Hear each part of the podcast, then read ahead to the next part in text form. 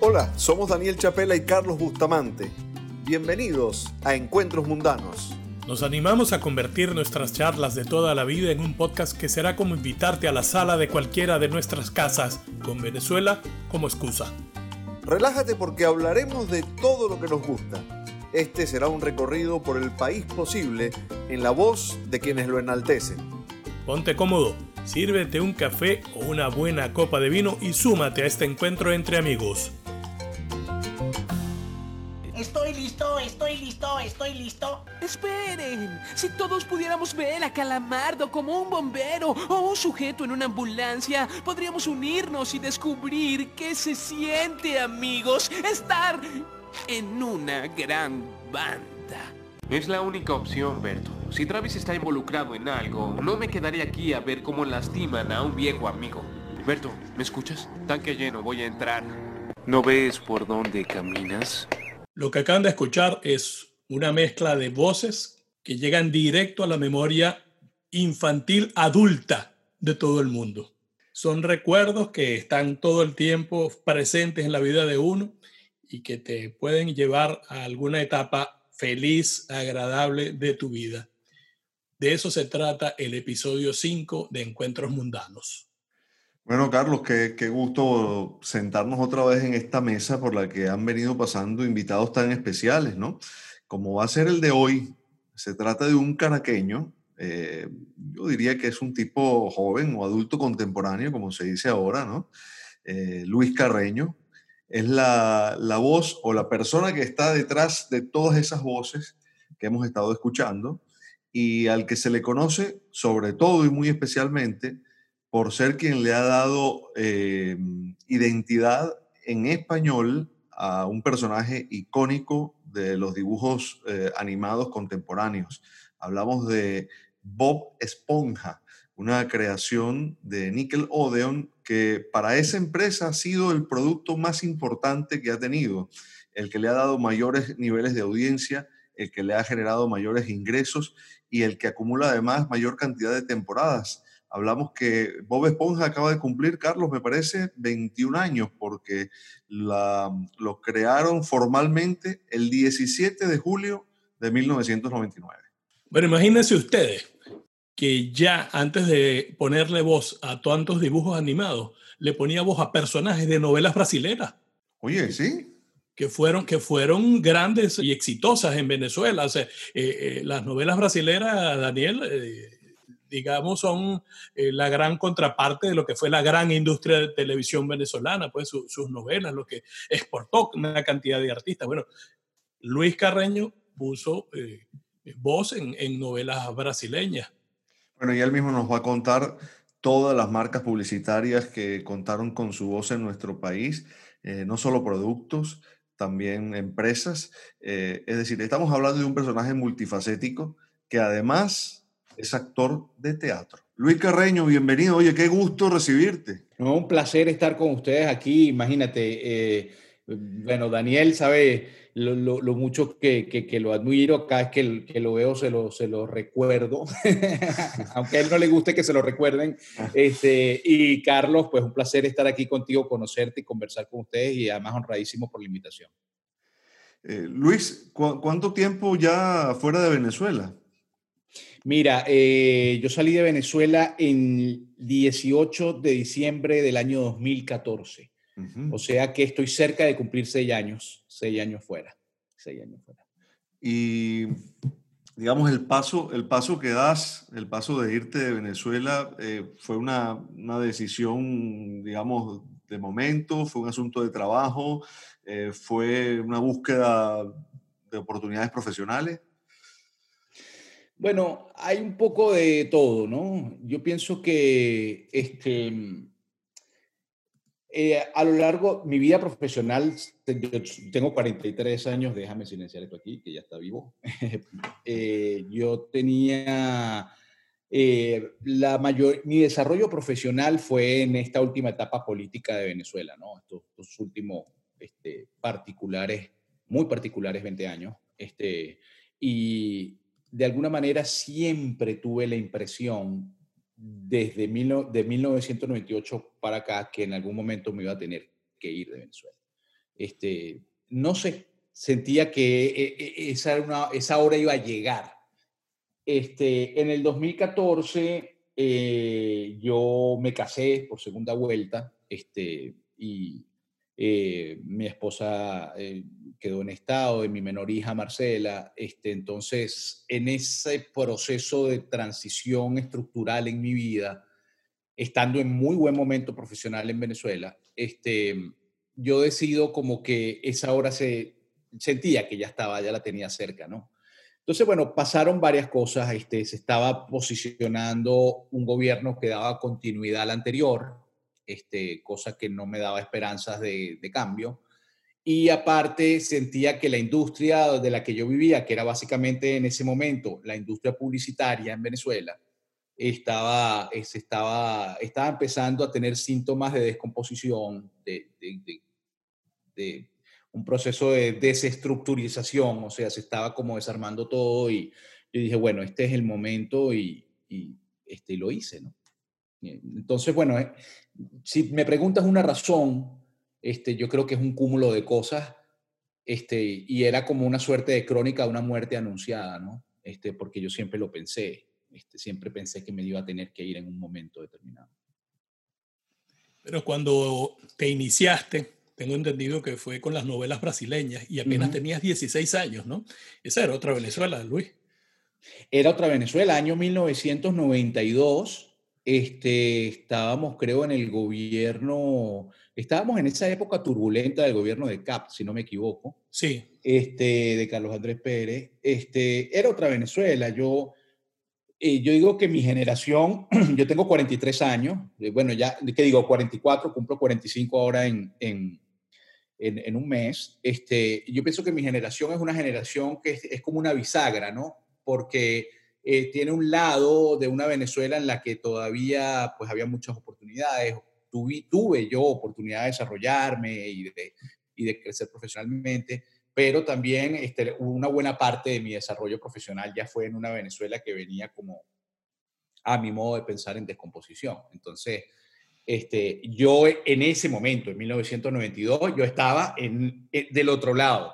Estaba en una Venezuela, eh, por ejemplo, la industria donde yo me hice, que es la industria del doblaje, estaba en su mejor momento, porque en los años 90 eh, fue el boom de la televisión por cable y Venezuela, por ubicación este, geográfica y por su gran industria de televisión y su historia también en la televisión, se convirtió como en una suerte de epicentro del desarrollo de la televisión por cable en Latinoamérica. Y, yo creo que, que, Daniel también fue un poco parte de eso en ese proceso, con todo lo de DirecTV, en fin, y mucho antes con otras cosas. Entonces, eh, eso lo pude vivir un ratico, pero lo viví y, crecí mucho profesionalmente en ese periodo. ¿no? Eh, Luis, ayúdanos a, ponerle voz a la, a la, Venezuela de tu infancia. Mira, yo soy de una familia eh, de, de, clase media de los años 70, ¿no? Este, mis padres son, eh, como la mayoría de muchos padres nuestros, no era una Venezuela tan profesionalizada en esa etapa, era lo que llamaban comerciantes. Mis padres eran este, eh, comerciantes, este, mi madre eh, de origen canario este, y, mi padre un, criollazo de, Río Caribe. Este, y bueno, éramos una familia, ellos eran distribuidores de, de, la Topperware, que eran unos envases plásticos, y tenían, ellos, ellos abrieron la, primera distribuidora de la época en Caracas, y, bueno, vivieron todo ese boom, este, bueno, de la Venezuela el Tabarato Dame Dos, y bueno, fuimos una familia de clase media que no le faltaba nada, que estábamos bien, tal. La época del Club Paracoto, Club Cumbre Azul, esa, esa Caracas, ¿no? Yo era un niño en esa, en esa época, ¿no? Este, y este, luego a mi familia le pasó un poco como al país. Este, a medida entramos en los años 80, las primeras grandes devaluaciones, el Viernes Negro, este, eh, y todo eso fue también descomponiendo un poco la cosa en casa, ¿no? Este, entonces ya para principios de los 90 yo empecé a trabajar a los 16 años. Me acuerdo que el día que yo empecé a trabajar, mi mamá me dijo, hasta hoy, hasta hoy te pago cosas, ya no te pago más nunca nada. Y es verdad, más nunca me pago nada, desde que yo tengo 16 años. Entonces, porque ya mi familia además no estaba en la misma situación. Entonces, era una familia de clase media que reflejó un poquito el país, pero fuimos, yo me crié en las calles de los Palos Grandes, este, en Cebucán, este, después me mudé a Bellomonte, Colinas de Bellomonte, y yo crecí. El plan mío del verano me da risa porque mis hijos, este, mira, ¿para dónde va este verano? Que sí, bueno, vamos, hacemos el esfuerzo y vamos a Disney y tal. El, mi plan, yo le decía, y papá, ¿qué hacías tú cuando, cuando tenían tus vacaciones? Yo hacía solo una cosa, bajar. Y él me decía, ¿pero qué es bajar? Bajar es que yo vivía en un edificio y bajaba y abajo estaban mis amigos. Sí. Esas eran mis vacaciones. Esas eran mis vacaciones. pero si uno para el Parque del Este. Claro, pero ahí hacíamos mundialitos de fútbol. Claro, claro. En, en, el estacionamiento. Y, mira que eran hasta más emocionantes que muchos de los que ha transmitido Daniel. O sea, ahí había, ahí había alegría. Ahí, había alegría. Este, y, y, bueno, no, yo tuve una, una infancia, una adolescencia muy feliz. Caracas, este, imagínate. Imagínate. Esto es un podcast, Luis está emocionado. Tenemos que contarlo porque no, no, no, se, no se aprecia o no se ve. Nosotros sí lo percibimos y nos pone la piel de gallina. Tal cual, sí. Y, y, lo sentimos así también. Lo sentimos así. Pero vamos a un poquito más de alegría, Luis. ¿Cuál era tu comiquita favorita? O sea, yo decía Daniel, es una pregunta. Mira, bueno, claro, eso, mira, este, yo soy de la época de Massinger Z. Massinger Z Massinger Z, Galáctico, este, eh, Los Caballeros del Zodíaco, este, oye, He-Man, agarré ya, eso, eso era ya, ya, ya, ya creciendo. Este, por supuesto, los Picapiedras, estaba todo este mundo de Hanna Barbera, que, que nos, nos, formó a todos, los, los autos veloces, este, no me acuerdo cómo se llamaban. Los, autos locos. Autos locos. Este, sí, sí, esa etapa sí. Eh, todo ese grupo de... creo que el tema de los cartoons, y yo que trabajo en eso, es un tema que va con las generaciones, ¿no? Este, eh, cada generación tiene sus cartoons, a, a menos que este, trabajen en... Eh, o, o, de cada cierto tiempo sale uno muy icónico que cubre varias generaciones, este, como los picapiedras, ¿no? muchos, muchos eh, muchachos que son 20 años menores que uno y los conocen también.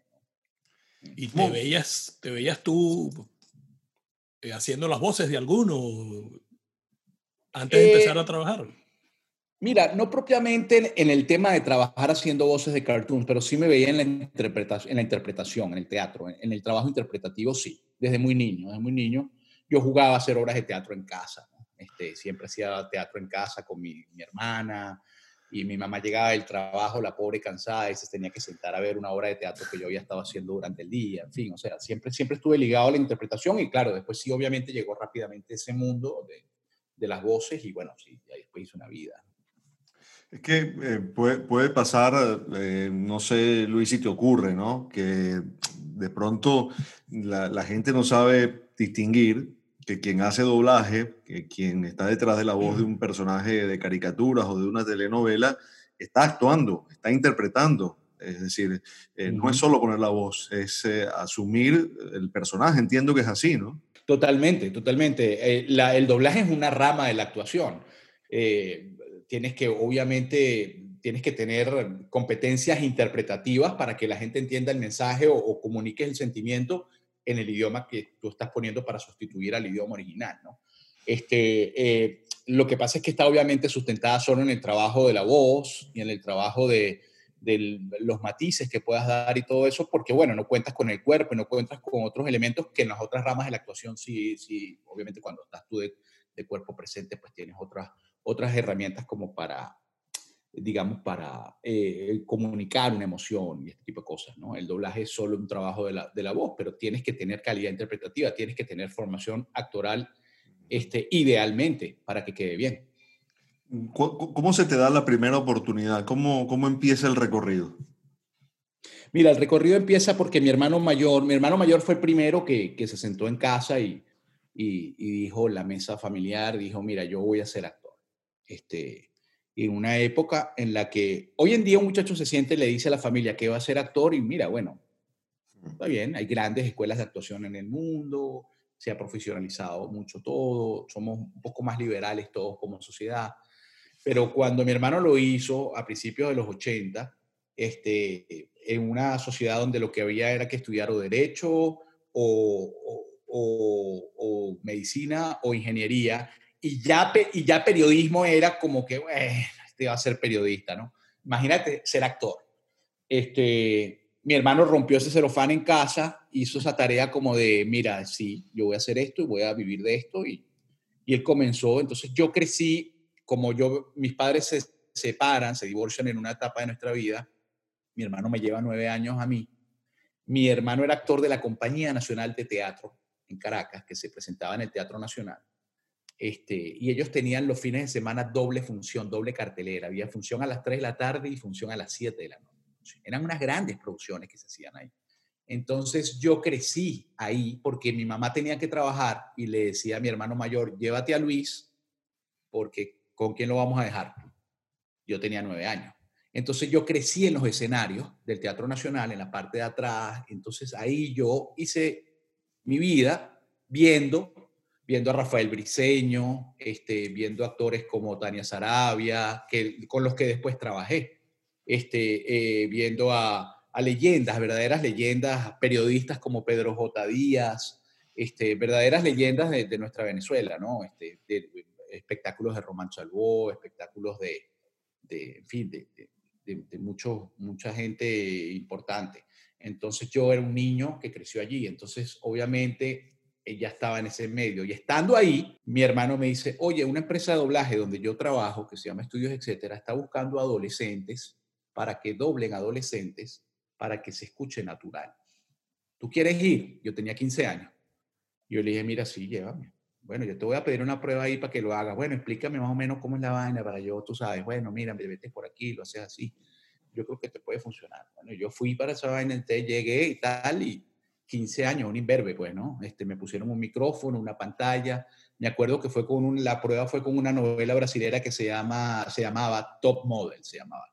Este, y hice la prueba y tal, no sé qué, y mira, yo, nosotros creemos que lo puedes hacer, te vamos a dar un entrenamiento. Y me dieron un entrenamiento por seis meses.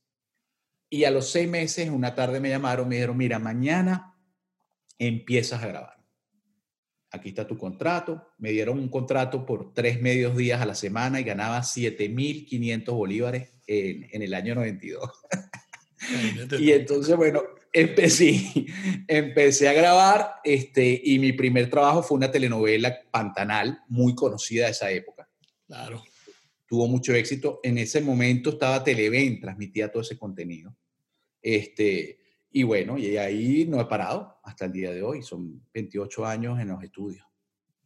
Ahí hiciste el personaje. Reno hice ahí. Reno, Reno. Reno. Sí, sí, sí. ¿Y cómo se da el, el, primer cartoon? O creo que fue un anime. Porque... Eh, mira, eh, eh, sí, ahí está más o menos la lista, ¿no? Este, la verdad que lo primero eh, se da en esa dinámica. Es una empresa muy grande, estudios, etcétera, se llama esa empresa. Está en Colinas de Bellomonte. Tiene, para ese momento tenía 30 cabinas activas, o sea, 30 actores grabando a la vez con 30 ingenieros. Era una, una operación impresionante, además una arquitectura impresionante. Era algo, yo más nunca he visto un estudio como ese que había para doblar en Venezuela. Este, y había mucho contenido, porque justamente lo que estábamos hablando al comienzo, estaba llegando toda la programación de Cartoon Network, Nickelodeon, Warner Channel, este, Sony Entertainment, este, eh, eh, o sea, era el momento para un periodista venezolano, para un actor, para un comunicador, un narrador deportivo, un presentador de televisión.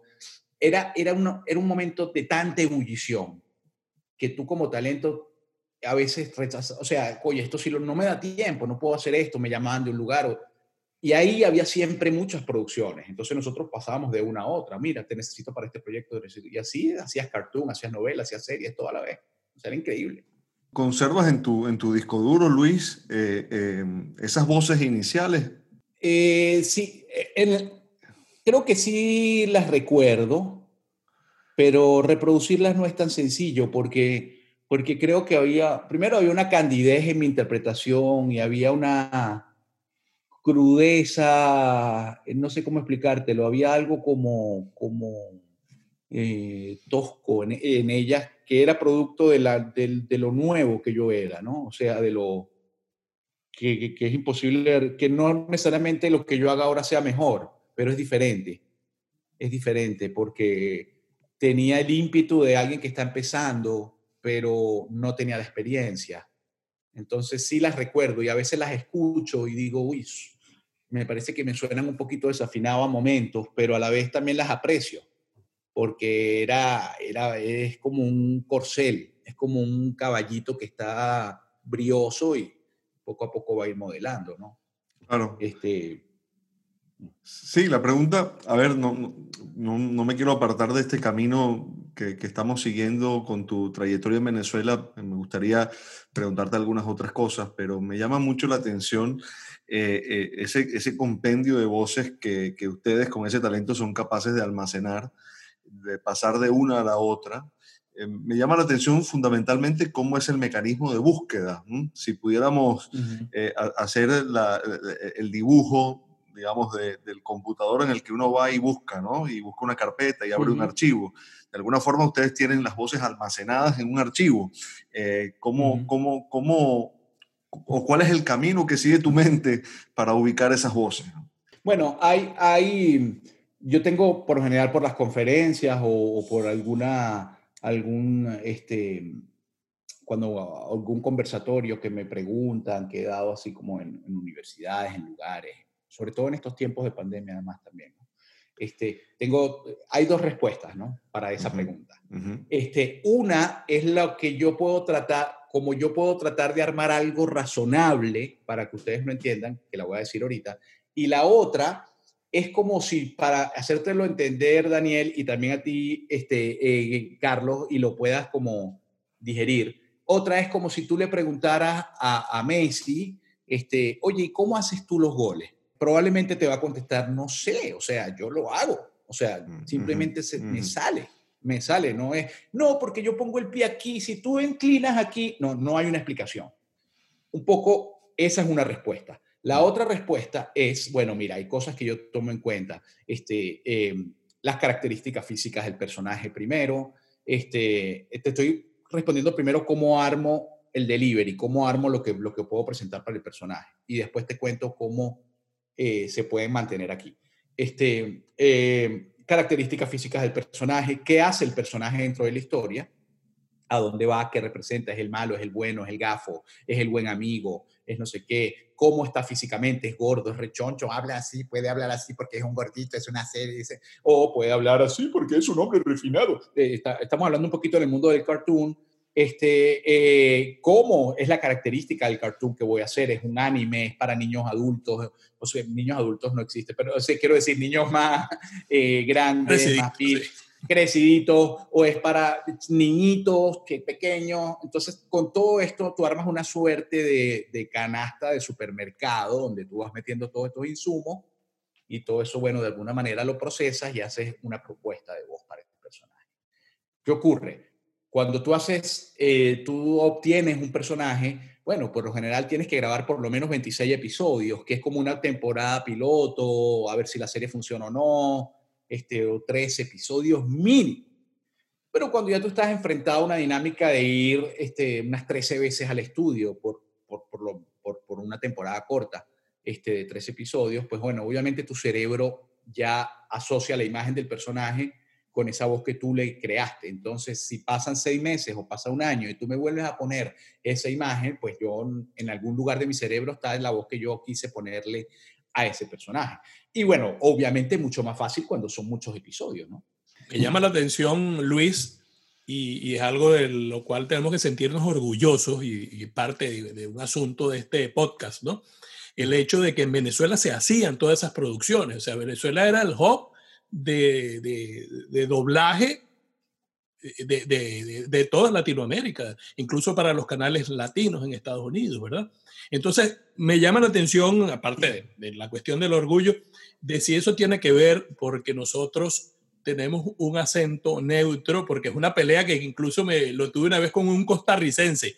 Ustedes el acento, uh -huh. no, nosotros somos los del acento neutro. Y también porque sé que, que, que, que, que los actores de doblaje lo hacen, se entrenan también para eso, ¿no? Por, para, porque es una cuestión de, de- de que quizás en Argentina no te van a aceptar de, de alguna forma o no te van a ver de la misma forma como en México. Perdón que interrumpa, ¿no? Eh, Iba a decir una cuestión que, que yo, yo, yo empecé a entender mejor lo del acento neutro eh, preparando esta entrevista, porque eh, eh, escuché a Luis hablando eh, en alguna entrevista, me parece que para, para, para gente en México, y dije, este es el Luis que yo conozco, pero habla diferente.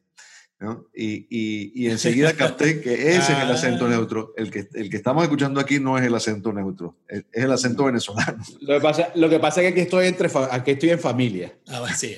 Eso es lo que pasa. Aquí bueno. estoy, aquí estoy en familia y por eso estoy hablando así. Este, pero el tema, eh, mi comunicación en general, y yo no sé, Daniel, si te diste cuenta un poco revisando mi cuenta en Instagram, mi- en general mi comunicación es en acento neutro. Este, Sí. porque, lo, porque lo respeto y porque lo defiendo mucho. Mira, el principio del acento neutro, bueno, lo primero, Carlos, los venezolanos no tenemos para nada Acento neutro. Tenemos más, para, decírtelo en criollo, tenemos más acento que el carajo. O sea, Mito derrumbado. Eh, somos unos costeños de primera línea. Este, Nos comemos las Este, S. Sí, claro, eso es, es desastroso. Este, el, el- el- el principio del acento neutro, y yo lo defiendo mucho, hay mucha gente que está en contra y otra gente eh, a favor. Es polémico el tema del acento neutro. Eh, para mí, el principio del acento neutro es este, cuando tú estás comunicando para la región completa, o sea, cuando tú estás hablando a Latinoamérica de habla hispana completa, debes procurar hablar de una manera en la que todos se sientan medianamente representados. No puedes decir pucha, no puedes decir cuate, no puedes decir, este, en fin, una, una gran variedad de, de- de- de- términos que hay en cada país y que los conocemos. Y quizá algunos de nosotros los entendemos todos, porque bueno, porque hemos viajado un poco o por circunstancias. Pero hay muchos de nosotros que no sabemos qué es chamo, que no sabemos qué es órale.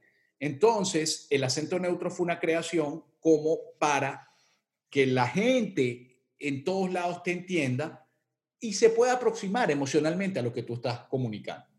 ¿Qué ocurre? El, eh, el doblaje en México comienza en los años 30, 1930, por, inclusive creo que hay algunos experimentos de doblaje en México antes. Entonces, eh, ya en los años 50 México es la gran industria de doblaje, dobla Disney, hace todo.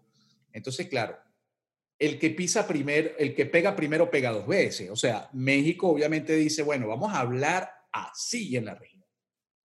Y toda la región empieza a consumir esa comunicación.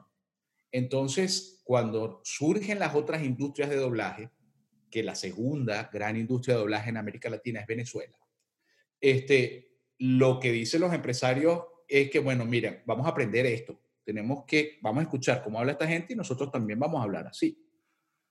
Eh, sin embargo, con el tiempo, los mexicanos han ido regionalizando, porque los mexicanos tienen un, un espíritu, y los, mis amados amigos de México, y quiero mucho ese país, y además tengo mucho, mucho afecto de ese país, este, pero ellos han ido como, tienen un espíritu como colonizador un poco, y entonces ellos van, entonces tú de repente estás viendo una película de Disney y de repente uno de los personajes dice, órale, y tú dices, ¿por qué dijo eso?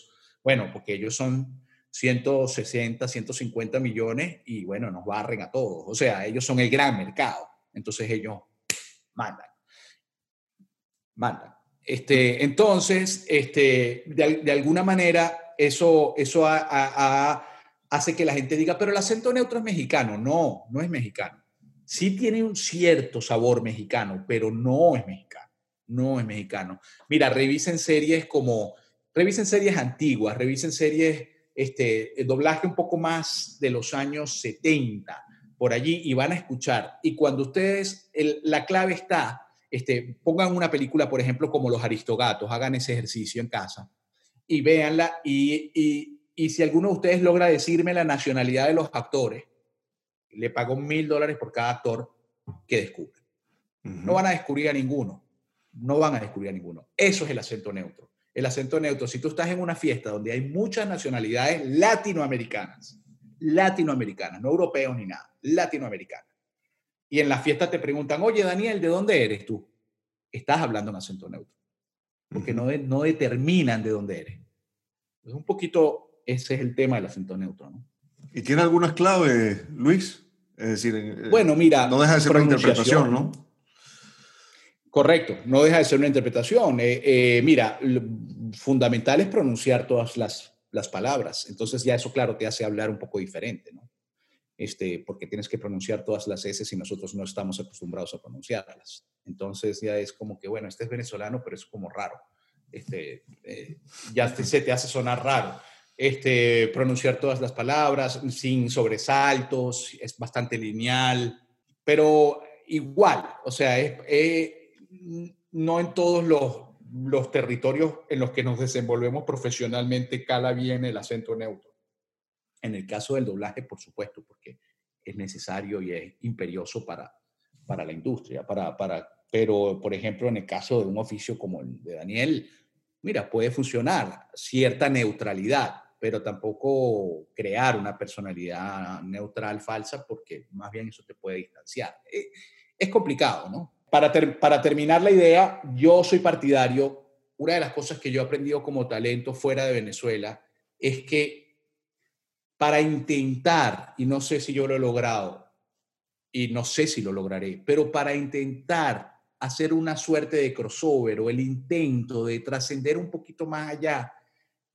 Oye, por más que yo haya, hace, hace 25 minutos aquí en este podcast haya llorado por, por mi nostalgia, pero es importante contarla también. O sea, es importante eh, tú establecer una comunicación como talento más, eh, tú no puedes comunicarte, bueno, por lo menos en mi visión, creo que eh, me segmentaría mucho si salgo, hola chamo, ¿cómo estás? Estamos aquí, estamos hablando, eh, bienvenido a mi podcast. O sea, siento que le estoy cerrando la puerta a gente, que más bien quiero que se integre. Entonces, el acento neutro me parece que te permite que la gente diga, oye, déjame escuchar a este muchacho y no a ese venezolano que está ahí. Y no estoy, no sé si me explico, es delicado el tema, pero lo que quiero decir es que eh, pienso que debemos eh, abrirnos un poquito más a, a, a, lo diferente. Sí, iba, iba, tanto lo nuestro. Iba a decir en algún momento que, que, que yo he cargado con el lastre eh, de, de, mi acento al aire, ¿no? Muchas veces. suena como argentino, me han dicho, sobre todo, ¿no? Y, y, es porque no, no, no hablo en televisión o cuando hago una transmisión como hablo aquí o como hablo en mi casa. Y, y, básicamente es eso, ¿no? Que, que uno, uno, uno, está interpretando, sobre todo cuando estás transmitiendo para una audiencia tan regional, ¿no? Que te escucha gente de tantas partes. Lo ideal es eso, que no sepan de dónde eres. Me parece que, que eso que, eso que, que explicas es, es, muy claro en ese sentido. Eh, Luis, pero volviendo a, a, a esa trayectoria pre, eh, digamos, eh, eh, desarraigo, por llamarlo de alguna manera. Eh, fuiste, fuiste la voz de, de innumerables marcas comerciales, eh, fuiste eh, también la voz que identificó eh, medios de comunicación eh, internacionales, eh, hiciste mucho teatro también, que, que, que, es algo que me, que me, interesa mucho que nos cuentes, porque aparte, bueno, tenemos un, un amigo, un hermano en común, José Manuel Vieira, que, digamos, forma parte también de esta industria, ¿no? Y, y, y hablando uh -huh. con él, digamos, mm, no quería que se me, que se me pasara esa otra faceta que también es parte de tu, de tu trayectoria. Sí, el teatro es, nunca he dejado de hacer teatro desde 1992 también. Hice mi primera obra, me acuerdo, fue Canaima de, una versión de Canaima de Rúmulo Gallegos que hicimos en el, en el CELAR, en el CELAR, imagínate, ahí en la, en la Luis Roche, este, en Altamira. Este, solo un año por cierto, solo un año viviendo aquí en Estados Unidos, no hice teatro por un año, desde ese momento. Pero después inmediatamente aquí en, estado, aquí en Miami he estado pues retomando y haciendo lo que puedo hacer con las limitaciones. Y la... Pero el teatro es fundamental para mí. Este, yo me acuerdo que en un determinado tiempo en mi vida, este, y les cuento este episodio particular, este, los procesos de, transformación importantes en mi vida, este, eh, bueno, por las que pasa uno, ¿no? Este, eh, yo siempre he estado, me gusta la, la, psicoterapia, ¿no? Me gusta, la, me gusta ir al psicólogo, me gusta trabajar un poquito, conversar.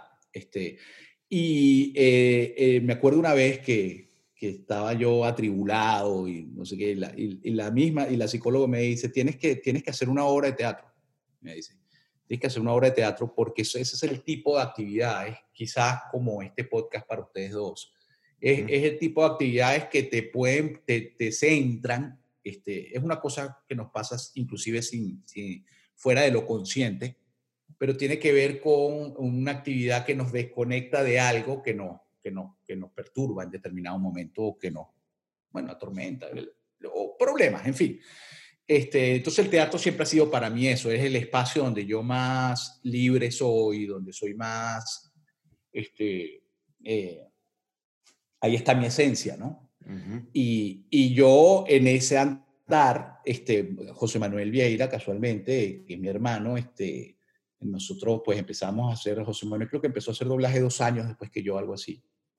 Y, y, y ya desde ese entonces, pues ahí, imagínate, nació una amistad que hasta hoy es prácticamente familiar. Prácticamente no, es mi familia, es mi hermano. Y él me lleva a su agrupación en el año 2000, pasaron ya unos cuantos años, se llama La Máquina Teatro, este, dirigida por José Tomás Angola, que es un extraordinario este, escritor y, director de teatro y, también, también estudió también eh, comunicación, no sé si, si, por tu época, Daniel, pero por ahí estuvo. Sí. Este, y, y, bueno, este, y el teatro se convierte en eso y yo ahí con José Tomás, que es otro hermano para mí, José Manuel, empezamos a, desarrollar siempre nuestros proyectos. Me acuerdo que en determinado momento eh, a José Manuel y a mí que estábamos grabando muchísimo y nos iba muy bien en la industria publicitaria, nosotros cuando pasaba mucho tiempo y nos, mira, ¿qué pasa que vamos a hacer una obra de teatro? Y no, es que, oye, que los subsidios, que los patrocinantes. Bueno, José Manuel y yo, chicos, mira, vamos. Entonces José Manuel y yo agarramos, ¿cuánto puede costar la obra? Bueno, mira, la obra cuesta tanto. Toma, aquí estábamos a hacerla.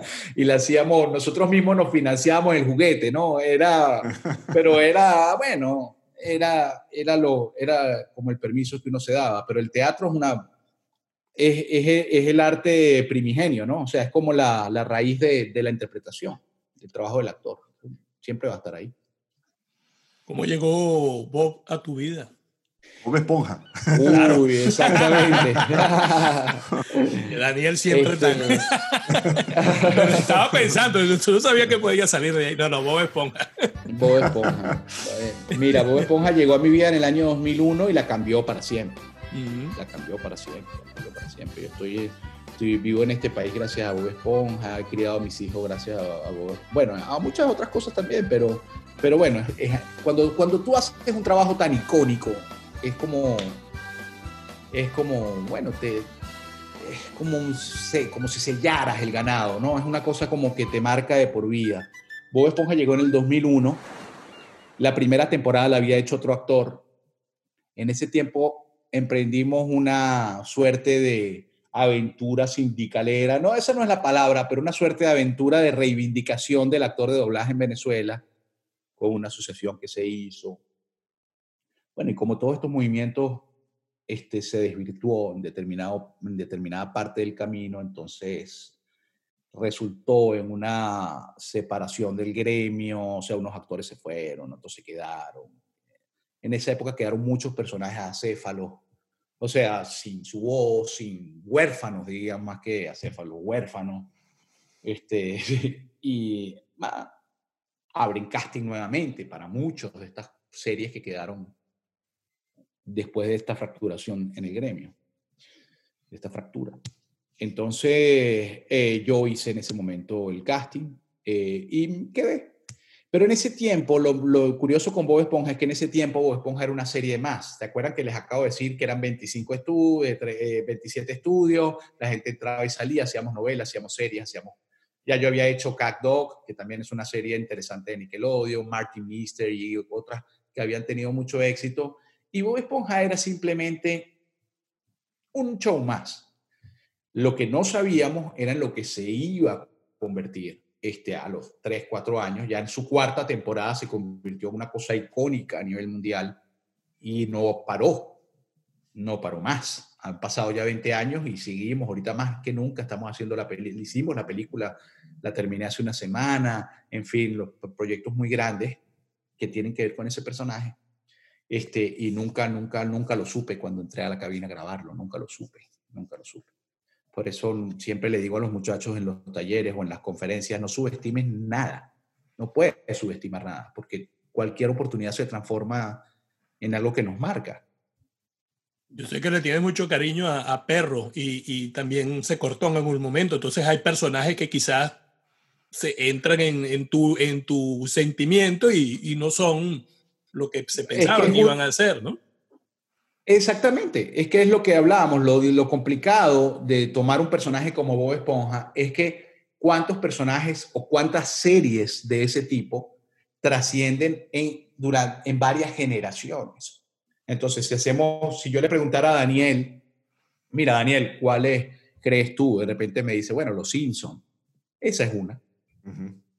claro. Si yo te preguntara a ti, Carlos, tú me dices, bueno, mira, Los Picapiedras. Esa es otra. Y yo después te diría, bueno, y Bob Esponja.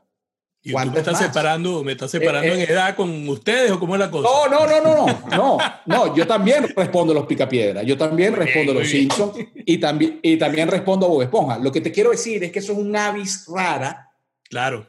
dentro de la industria del cartoon, porque no todas las series logran esa trascendencia. Y la vida me puso ahí. Al final es algo que te tocó porque mis compañeros, o sea, la voz de Bob Esponja lo hubiese podido hacer 25 compañeros también, pero a mí me tocó estar ahí. Entonces, bueno, son cosas que pasan en el oficio, ¿no? Y ustedes deben estar claros de que ustedes no hacen solamente producto para niños, porque los padres se encariñan con los personajes de sus niños. Entonces lo llevan, uno lo lleva, o sea, imagínate tú, yo, yo, yo, soy Bobo Esponjero también. Claro, claro, claro, claro. Sí, sí. Tiene, tiene mucha audiencia adulta. Sí, sí. Mucha audiencia adulta. Eh, eh, esta pregunta es válida para, para, cualquiera de tus interpretaciones, Luis, pero en el caso de Bob Esponja, porque, digamos, lo, lo estamos definiendo justamente como es, un ícono, ¿no? Eh, ¿cómo, cómo, ¿Cómo recuerdas la construcción de, de, del personaje, de la voz y de esa risa particular que tiene? Bueno, fíjate, la risa eh, eh, es algo muy, muy curioso, la historia de la risa de Bob Esponja. Este, lo primero que yo hice cuando, cuando hice como que la propuesta para, para, para hacerlo es, bueno, obviamente tenía ya un predecesor, y este, pero yo básicamente lo que hice fue fijarme mucho en el trabajo de Tom Kenny, que es el actor de la voz original, el norteamericano que lo hace en inglés, obviamente. Este, este señor es la voz original porque él simplemente él fue el primero que vio simplemente el dibujo y le dijeron, ¿qué voz crees tú que podría tener este, este personaje? No había una referencia. Los que vinimos después, que somos los 52 o los 100 doblajes que debe haber del personaje en los diferentes idiomas, vimos, vimos el personaje y dijimos, ah, bueno, ok, este, lo está haciendo así, déjame irme por allí. Pero él no, él le puso el uniforme, él lo cosió, ¿no? Digamos.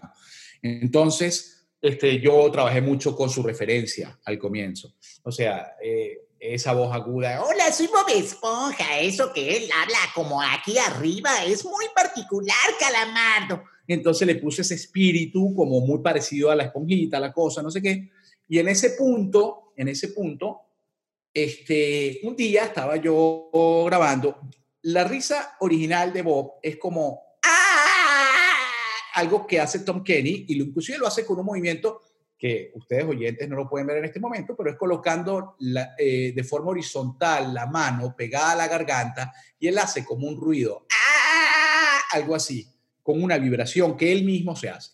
Yo, eh, a mí me parecía como incómodo, no me salía igual, de hecho no me sale, este, no sé qué y tal, y un día estábamos grabando, tal, no sé qué, yo de repente hago, ¡ah! Y el, y el, el ingeniero me dice, eso es como un berrido. parece como una, es como una cabra, es como un berrido raro. Y bueno, pero puedes sincronizarlo, sincronízaselo ahí cuando se ríe para ver cómo queda. Bueno, ponlo otra vez y tal. ¡Ah! Y entonces el tipo decía, bueno, es bien raro, pero no sé. Entonces yo le digo, déjalo. Déjalo a ver si dicen algo. ese tipo de cosas que tú haces como cuando presentas un producto o una propuesta, eso no fue, esto no fue en el, eh, en el casting ni nada, esto fue ya grabando la serie, ya adentrado en los capítulos. Entonces, mira, déjalo. Entonces, recuerdo que pasaron los días, al otro tres, cuatro días fui al estudio otra vez y le pregunto al, al, ingeniero que me había tocado en esa guardia, ¿no? En esa, en esa pauta. Mira, ¿qué, dije, qué, han dicho de esa vaina que metimos en, el, en la grabación? No, no nada. No dijeron nada. No, ese capítulo ya se fue para Estados Unidos. Claro, además de la época, ¿no? Que uno decía, mandaron el capítulo, tú sentías que era que lo montaban en un avión y lo mandaban. no, no, es como ahora. Entonces, no, eso ya se fue para Estados Unidos y allá no han dicho nada. Entonces dijimos, bueno, vamos a dejarle eso así. Y después con el tiempo yo defendí esa risa porque yo quería que Latinoamérica tuviera una suerte de, de bandera en el producto. Sea, que nosotros los latinos, los latinos como gran nación latina que somos, y eso es un tema romántico mío, a mí me gusta ver de México a la Patagonia como si fuéramos un gran país, muy particular, muy confuso, pero, pero somos una sola como raza. Entonces yo quería que nosotros estuviésemos representados por una, por lo menos por eso, por una risa que eh, era diferente en todo el continente y en todo el territorio. Y es como que ese es nuestro, el Bob Esponja de los latinos. Y, y yo no, yo más que nunca soy ahora una persona antinacionalista y por eso defiendo el acento neutro y por eso digo que no podemos andar con el chamo, conchale, no podemos andar con esto, y porque no, no tengo un espíritu para nada nacionalista, pero sí tengo, sí tengo una suerte de, de, este, me gusta el tema de los latinos como raza, me gusta, eh, oye, esa cada vez que puedo hago una invitación a que nos sintamos todos como una sola gran nación y que tratemos de que eso se convierta en una este, mm, cosa que, que, bueno, que genere cosas buenas para el mundo, como una gran nación que somos los latinos. Entonces, bueno, es un aporte ahí. Luis, ¿no te pasó con, con tus hijos, con Sebastián, con Marcela, que, que, que, dijeran, mi papá es Bob Esponja.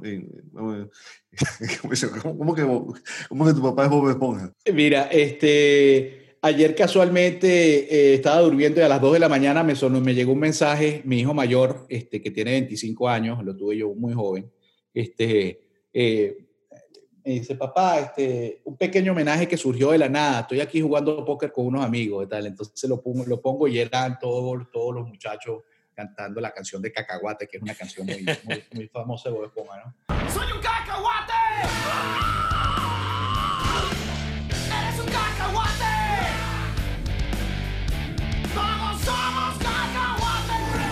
Este, lo que pasa, Daniel, es que en casa de Herrero cuchillo de palo, ¿no? O sea, ellos nacieron y ya el personaje estaba en la casa, era parte de la casa, este, y me atrevería a decirte que, bueno, Marcelita tiene cinco años y no lo ve todavía. O sea, dice, ay, sí, o sea, sí, mi papá es Bob Esponja, dice ella, y en la casa hay varios muñecos, porque obviamente tienen un peso protagónico, hay afiches que me han regalado, hay eh, caricaturas, cosas que la gente me ha hecho. Pero ellos lo ven como, no sé cómo explicártelo, o sea, quizás quizá un hijo varón no hablaría de fútbol contigo, eh, cosa que es bizarra, y quizá mucha gente sí quisiera llegar a hablar contigo de fútbol. Eh, igual pasa con mis hijos, o sea, es como, sí, él es la voz de Bob Esponja, pero no sé, ese es mi papá, su trabajo, su vaina. es una cosa muy, loca. es muy particular hay una cosa que, bueno, revisando tu trayectoria, porque además, bueno, eh, es impresionante la cantidad de, desdoblajes que tienes que hacer, ¿no? Porque, utilizando el término, ¿no? De, de, que tienes que cambiar de personalidad, que tienes que, que, cambiar de voz, hay, hay dos cosas que yo te tengo que agradecer. Una, que me sorprendió que seas la voz también del, del, del doctor número 11 de Doctor Who, Wow, Matt Smith. claro, que es una, eso es una serie aquí que, bueno, yo la abracé aquí evidentemente porque eh, si no, no, estás, no tienes de qué hablar prácticamente cuando, cuando se está presentando. Y la otra, esta sí, más encarecidamente de que seas el vengador justiciero. ¿Se encuentra Ricardo Arjona? Sí, soy yo. Si el norte fuera el sur serías la misma porquería. Ah, claro, espectacular. Sobre todo con Arjona. Y me van a odiar algunos. No, y tú sabes que el Vengador Justiciero, si lo búscalo por YouTube, tiene, no solo, no solo hizo eso con Arjona, lo hizo con Montaner y con No, no, no, sí. este, Cristian eh, Castro, sí. es, Con sí, Maná. sí, sí, ese es un- Bueno, Maná fue es un terrible. Es un proyecto maravilloso que hicimos con Sony, con Canal Sony, este, donde este, estos muchachos que, muchachos que tiempo después tuvieron una cosa que se llamaba el chigüire bipolar. Sí. Este, eh, ahí estaba el hijo de Rabel, este, él se llama Juan Andrés Rabel, Sí. y estaba Osvaldo Graciani, y estaba otro chico más. Ellos hicieron un, un equipo creativo este, y plantearon este programa que se llamaba Nada que Ver, se llamaba el Sí. programa. Y era, era, era, era, era increíble las, propuestas de ellos, los, o sea, este, eh, eh, ellos hicieron todo un programa, era un cartoon, pero eran sketch y eran, eran brillantes, eran brillantes. Y el justiciero vengador anónimo era una de las propuestas de ellas, que era una suerte de Lorenzo Lama en una moto de estas, tal, y que el hombre iba haciendo justicia por la sociedad con los artistas, con los, la gente mediocre. Él, él lleg- él llegaba, les tocaba el timbre y lo fusilaba. Era muy bizarro. No, no, no, genial.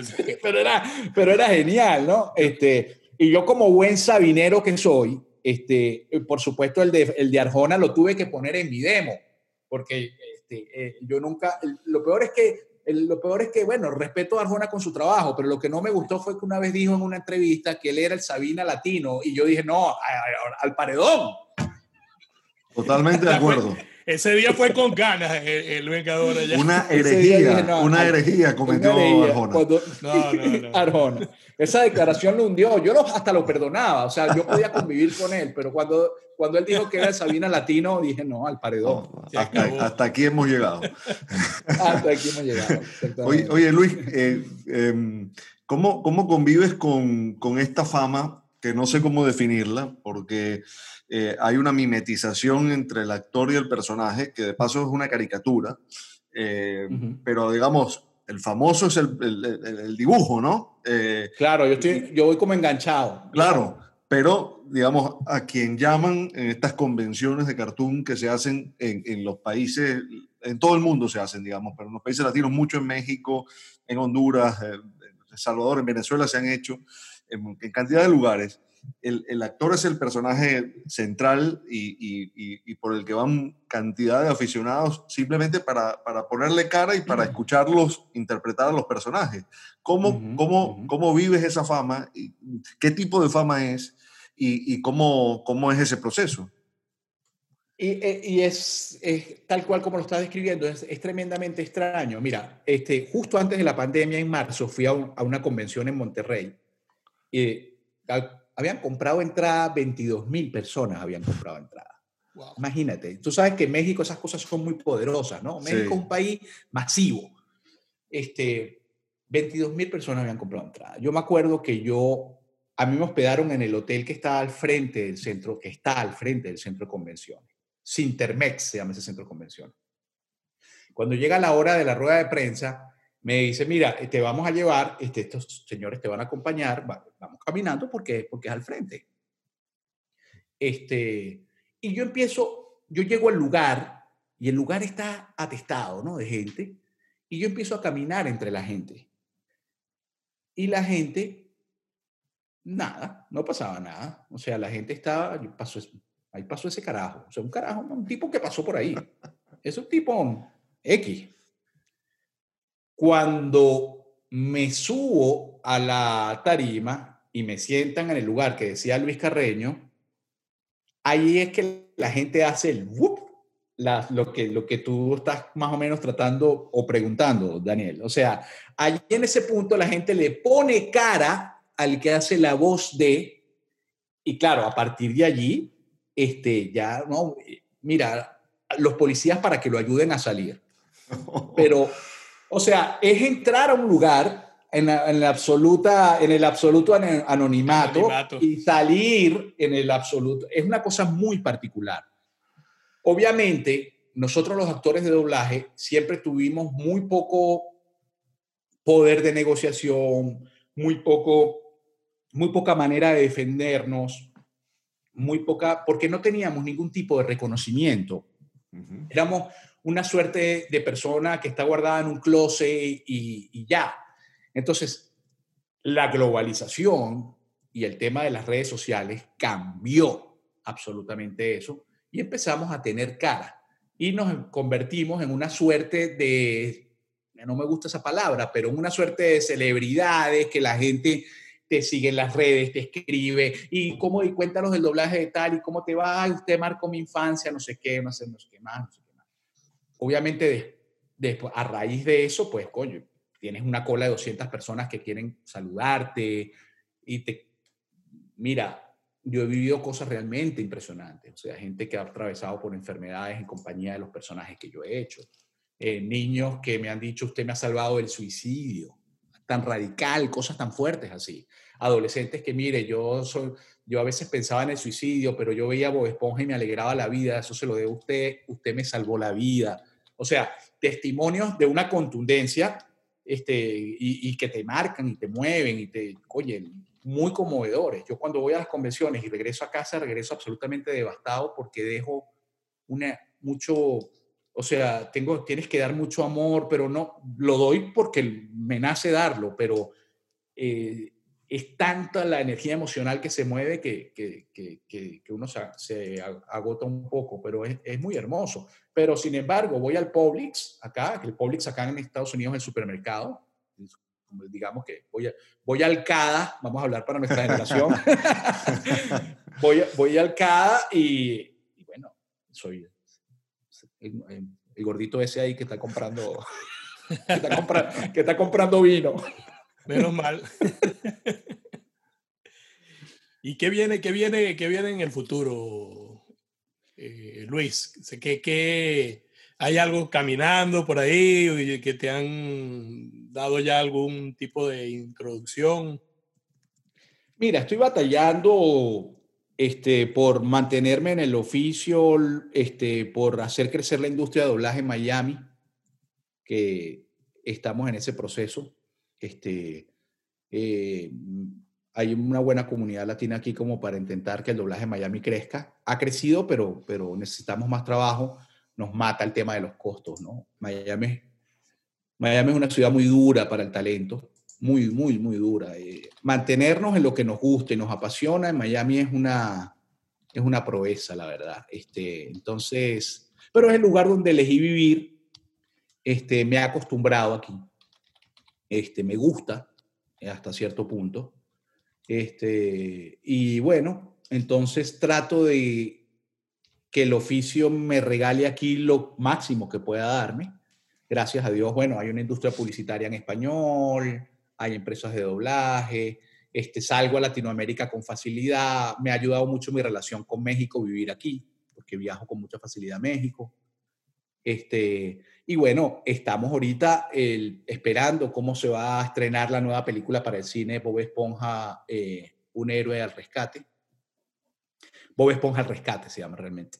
Este, bueno, ha pasado por todo, bueno, ha sido todo un tema, cómo la grabamos, fue grabada totalmente de manera remota la película, este, no sé, no, bueno, ya no hay cines para que vaya al cine, entonces va a streaming, eh, por dónde, no se sabía, ahora resulta que Netflix la compró, o sea, hay todo un, un movimiento ahí. Este, yo tenía un gran año en, en las manos en enero, o sea, tenía convenciones en Perú, en Ecuador, en Bolivia, este, iba a Chile este, y tenía muchos viajes a México. Este, era el lanzamiento de la película. Este, tenía tanto en, la, en el plan y, y esto pues hizo eso. ¿Tú te acuerdas cuando José lo le quitaba el mantel a la... ¡Que tigre del mantel! nos, nos, hicieron, nos, hicieron, así, yo creo que nos hicieron así. Este, y, y, bueno, pero bueno, esos planes están ahí, pues estamos ahí. Estoy trabajando mucho en el tema online. Este, tengo mi curso online en una plataforma que se llama Creana, es una plataforma de educación hispanoparlante grande, grande, muy importante. Es una compañía peruana. este, estoy ahí y bueno, estamos bien, estamos, estamos llevando, llevando el, el barco. Eso sí, todo no lo gastamos, porque aquí en Miami uno todo se lo gasta. Mira cómo se ríe Daniel, porque sabe que es cierto. Te voy a recomendar de paso uno de, nuestros podcasts, el episodio 3, ya que te- sé que te gusta Ajá. el vino, y compartimos Ajá. esa afición, Sí. porque hablamos con una enóloga y nos, nos dio luces a, a los Ajá. aficionados al vino, como para saber más o menos qué comprar y con qué combinarlo. Oye, voy por él, voy por él. Venezolana, venezolana. Oye, interesante. ¿Y vive en dónde? En Madrid. En Madrid. Jimena Cristo se llama. Oye, buenísimo. Voy a, voy a estar ahí atento. Mira, ¿y, y viste la temporada nueva de Doctor Who, Carlos? Este, Eh, he visto, sí, he visto He algunos visto. capítulos, sí. ahí, estoy, ahí estoy doblando a Graham, al viejo. ah, ok. El companion. Companion. Ok, oye, qué bien. Sí, sí, sí. sí. Mire, sería mucho pedir que saludemos a Bob. Aquí Claro, en Encuentro por Dios, vamos, vamos a llamar a Bob Esponja. Ajá. Hola chicos, Carlos, Daniel, qué alegría estar con ustedes en su podcast. ¡Ah! ¿Cómo están? No, el orgullo es nuestro tenerte aquí con nosotros, Bob. ¿Cómo está Sally? Gary, querrás decir Gary, Gary mi caracol. Sí, Gary, claro. No, y la ardilla también, los dos, pues. Arenita, mi amada Arenita, está muy bien. ¿Cuándo van a venir al crustáceo cascarudo a comer cangreburgers? Apenas, apenas termine la pandemia. Maravilloso, Luis, Qué maravilloso. bueno, qué bueno. Maravilloso. Oye, eh, bueno, además de agradecerte por, por todo este tiempo que nos has regalado, eh, sabes que conversando en, lo- en la- en los prolegómenos de esta charla con Carlos, me estaba contando que iba a ser pabellón el domingo, ¿no? Sabroso. Y, y yo digo, oye, me- me- es que fue como que, viste, esa explosión sensorial que uno Sí, sabe sí, de claro. sale y el Sí. cerebro se activa y de pronto hueles la carne mechada y la. No, yo esta- estaba recordando en estos días que eh, en uno de los viajes a Venezuela me llevaron a un lugar a comer de una persona que, que- que hacía con, con, la, con la concha de plátano carne mechada y con la yuca. Yo probé eso y dije, mira, eso sabe a concha de plátano aliñada, eso no es carne mechada. Pero cuando Carlos habló del pabellón, se me despertaron los sentidos, ¿no? Y esto es porque, bueno, Carlos, Carlos eh, se fue, perdón Carlos que hable por ti, pero digo, No, se, llevó, bueno. se llevó a su familia, se llevó a su hijo chiquitico para, para Inglaterra, y su hijo es más inglés que venezolano desde el punto de vista de los años que lleva viviendo en Totalmente. Inglaterra. claro, como claro. seguramente Marcelita Marcel, claro, eh, totalmente. eh, criada y como está haciendo en Estados Unidos. Pero al final el país se lo lleva uno para su casa, ¿no? Y se lo lleva uno con uno. Entonces, mi, mi- mi pregunta es eh, cómo, cómo, cómo llevas tú a Venezuela, eh, a tu casa, eh, y, y- y- y- y cómo, y cómo llevas tú a Venezuela en tu vida. Bueno, fíjate, es curioso porque yo tuve una, nosotros, tuvi- nosotros somos un, un caso muy particular como familia porque nosotros logramos emigrar todos, todos al mismo lugar. Entonces es una, es una migración masiva. O sea, yo tengo 60 familiares en Miami. Uf. 60. O sea, te estoy hablando de, este, están todos mis hermanos y cada uno con su rama, o sea, cada uno con su esposa, sus hijos, no sé qué. Está mi mamá y mi papá. Mi papá le tocó emigrar a los 80 años. Mi papá tiene 82. Nos los trajimos hace dos años. Tenemos a mi papá aquí, tenemos a mi mamá aquí. Este, tenemos, eh, eh, bueno, todos nuestros, mis sobrinos, este, el único que falta es mi hijo Sebastián y empieza la universidad, el posgrado en su universidad en, en Boston en, en un mes. Entonces era el que faltaba, ¿no? Este, mi hijo mayor. Entonces logramos de alguna manera eh, este, caer todos aquí. Entonces, claro, hay domingos familiares donde eso es una absoluta recreación de, o sea, lo único que cambia es donde estamos, digamos, el, el, lote de tierra donde estamos, o sea, pero es casi como la película Op, como, como cuando levantas una casa así la, y la pones allá. Este, y por otro lado, ya lo más íntimo en la casa, este, bueno, Adriana, mi esposa, que, que tú la conoces, Daniel, ella es este, barinesa, imagínate tú, este, nació en Marina. Este, y en la casa, pues, tenemos una suerte de, de vida, eh, este, arepa en la mañana, este, empanada los domingos, este, por supuesto, eh, mi hija conoce toda, se crió comiendo, se, está criando comiendo este, carne molida con arroz, esas cosas que uno comía en, esa casa típica de la clase media venezolana, este, Sí, la comida rutinaria de la comida, eh, arroz con albóndiga, este, eh, tú sabes, ¿no? Este, y, Dale la sopita de pollo que tiene. La sopita de pollo, tiene gripecita, todo eso está pasando en la casa.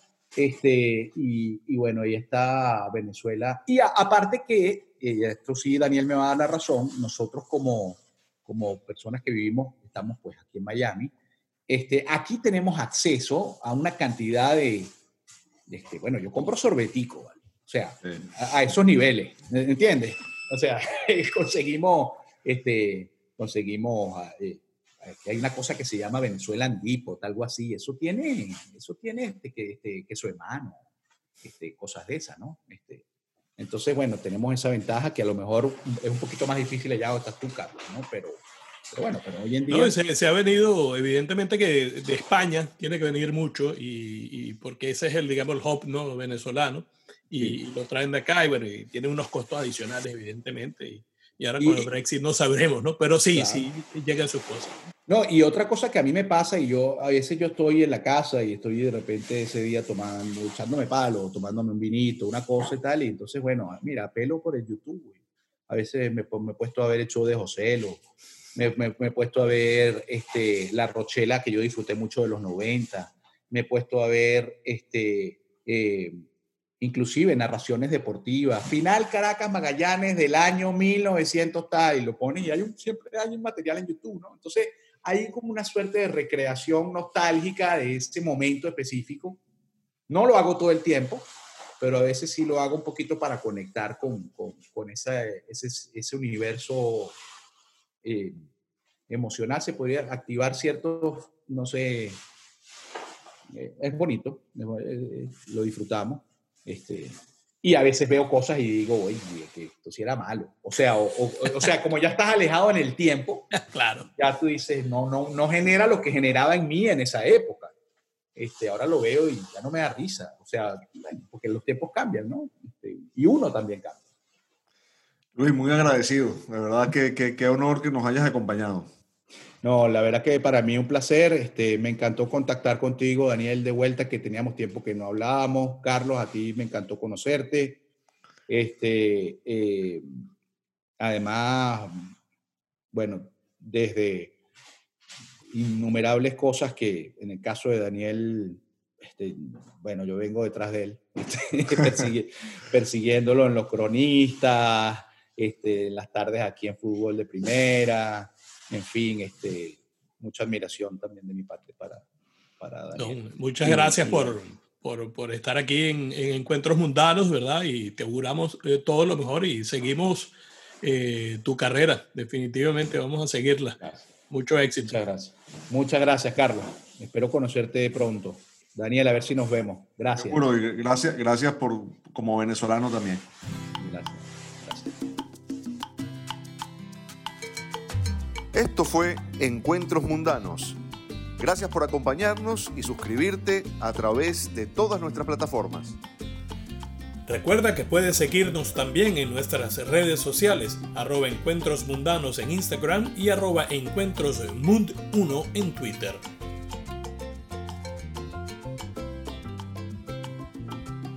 Nos quedamos para la sobremesa. Abrazo inmenso y bien venezolano hasta que un nuevo encuentro nos reúna.